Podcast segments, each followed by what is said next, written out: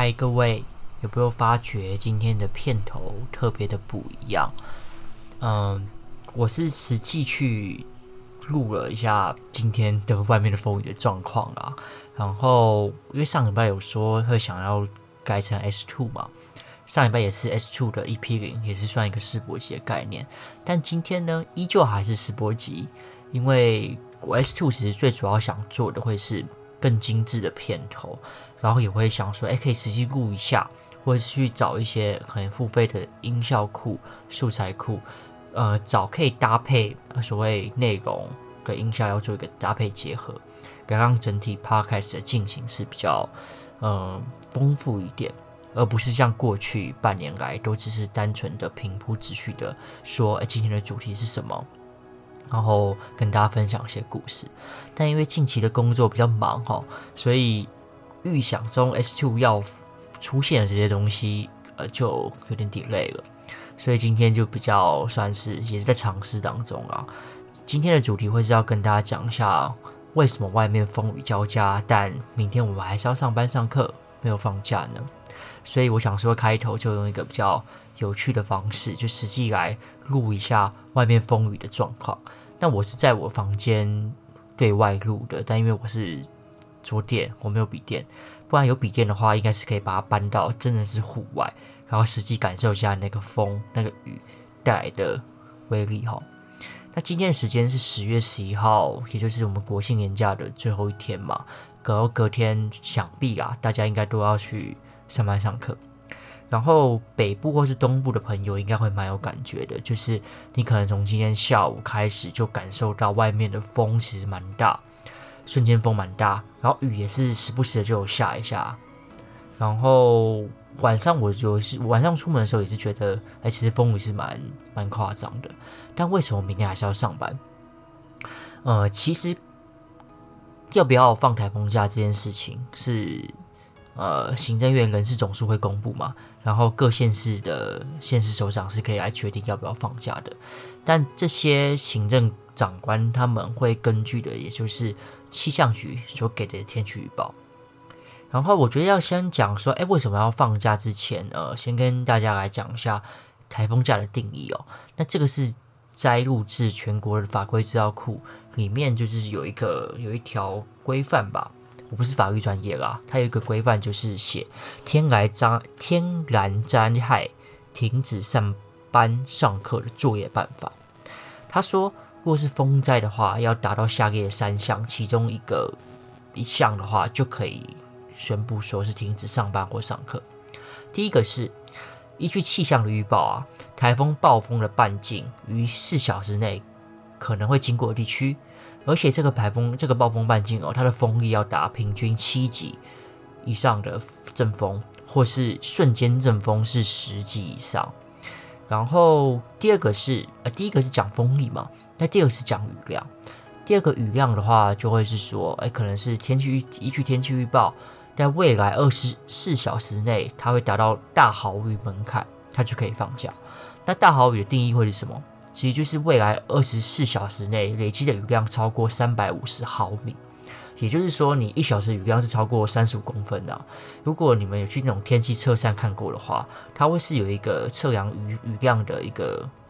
管子吗？因为像试管那样，那要达到三十五公分，其实是蛮夸张的。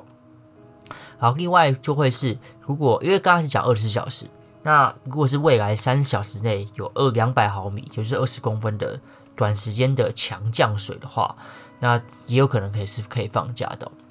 好，第一个是讲风力，第二个是讲雨量，第三个就是说，诶，如果风力或雨量没有达到前面两个的标准的话，那它也有可能会放假哦。那主要是为什么？有可能是因为你这个县市的地形，因为受雨量的影响嘛，然后交通水电供应有中断，或是就是交通有困难啊，或停水停电的话，会影响通行，那就可以不用去上班上课。好，所以以上这三个就是呃这个天天然灾害停止上班上课的作业办法所所公布的东西。大家可能会好奇啊，就是平均风力七级或者阵风达十级，那这个七级跟十级到底体感来说会是怎么样？我又找了一些资料可以跟大家做分享。其实有分风力，有分，它是以普福风级当做标准哦。它是一个英国上将所创的，在一八零五年所创的一个分级标准。但在零级风的话，其实就是没有风。你如果看到那种烟囱里面有烟，它就是直直的往上。那一级就是所所谓的软风，就是哎，烟可以表示说，哎，这个风从东边吹来的，但但其实不能转动那个风的那个标记啊。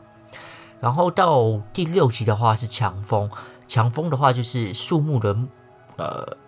那叫什么？树枝啊会摇动，然后电线也会有一些声音，然后你打开伞的话是蛮困难的。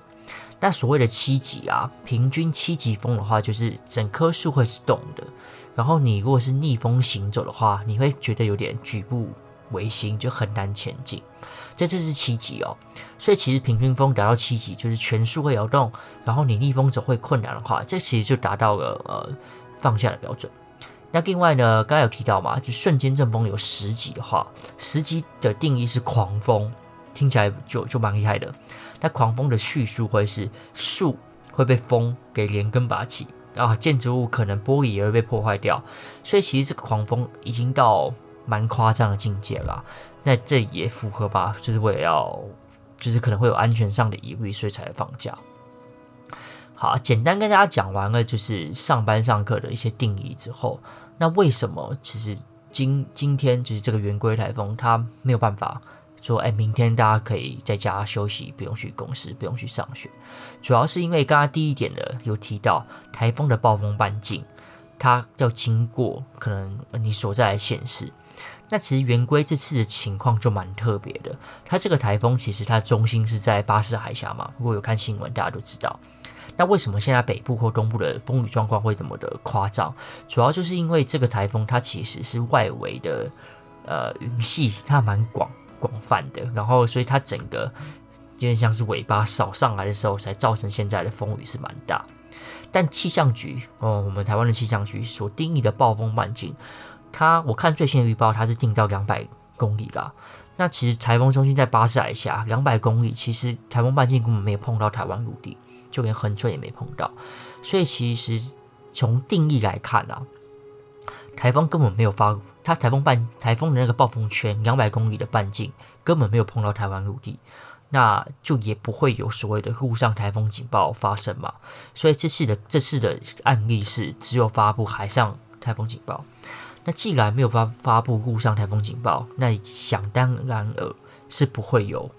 呃，暴风半径碰到陆地的这种可能性，那也不会有可以放下的一个前提哦。所以最主要的原因就是，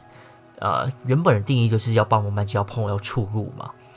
那这次车子就是没有，所以你们就是最最主要原因就是这个，所以不会放假原因也是因为这个。那其实就会可以思考一点了，嗯，每个台风的情况都不一样，像是上个月。就是怎么誉为这几年来风力最强的那个灿树台风嘛，它在台湾的东部海面上往上走，然后也是因为一个偏差，它就远离了台湾一点点。那台湾还是有放假啊，然后可能感受到风雨就没那么强烈。但这个就是一个跟现在圆规参数跟圆规就是一个很极端的例子哦。一个灿一个参数就是诶预估。天气预报，未来二十四小时内有可能会触陆嘛，然后有可能风雨很强大，就颁布了可以放假的命令。那圆规就是离台湾很远，只是外围的云系有扫到台风，那也不确定，也因为定义的问题，然后来导致就是县市首长也不会因为呃他们觉得风雨体感很强大，然后而放假。因为其实体感是体感，规定是规定。那政治人物我相信啊，都还是照着规定走比较多。可是这个就可以醒醒思另外一点啊，就是规定其实是死的吧？那实际状况其实是是可以调依据实际状况来调整规定的。那也就是说，如果现在的风雨情况到明天早上还是很还是很依然还是蛮严重的话，其实我我是认为啦，县市首长是可以有变通的空间，